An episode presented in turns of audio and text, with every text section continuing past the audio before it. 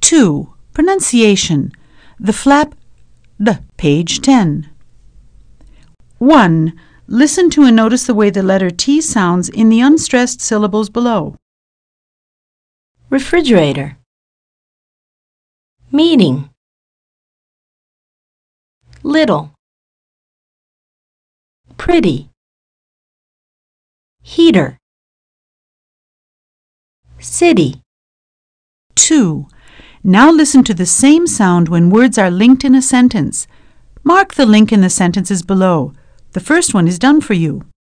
I'll think about it. It's hot in June. What about you? I couldn't get a cab. I couldn't get out of the office.